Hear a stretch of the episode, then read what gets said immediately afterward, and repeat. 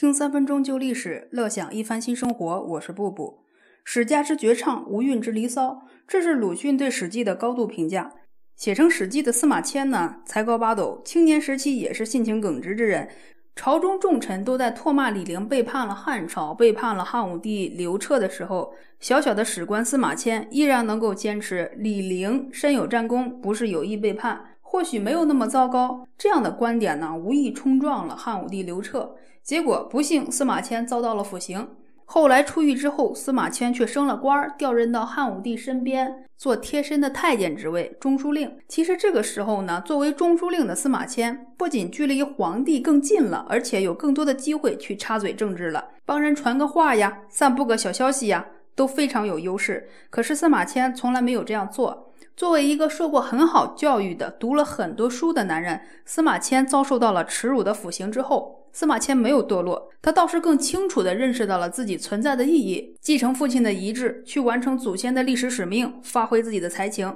这才是他存在的意义。他把所有的精力和汗水都投入到了实际编纂《史记》之中。李陵事件过去大概不到几年的时间呢，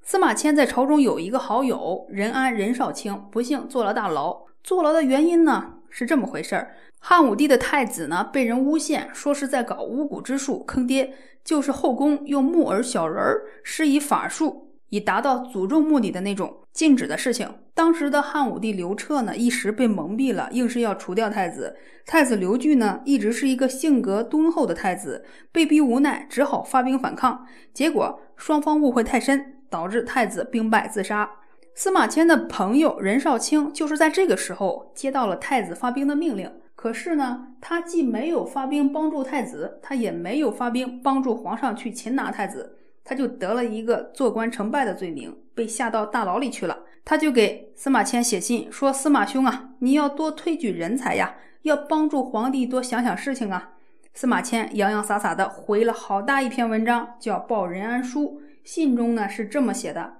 你看啊，我人微言轻，我又遭到了这样耻辱的宫刑，我这一生呢，没有什么前途了，我也没有什么想法，我就要把我这本书写出来就差不多了，让后人去看一看过去、现在在发生着什么。我呢，没有多余的力量，也没有心思去推举什么贤能。这里面呢，其实也有一层意思，就是说，不是我不救你，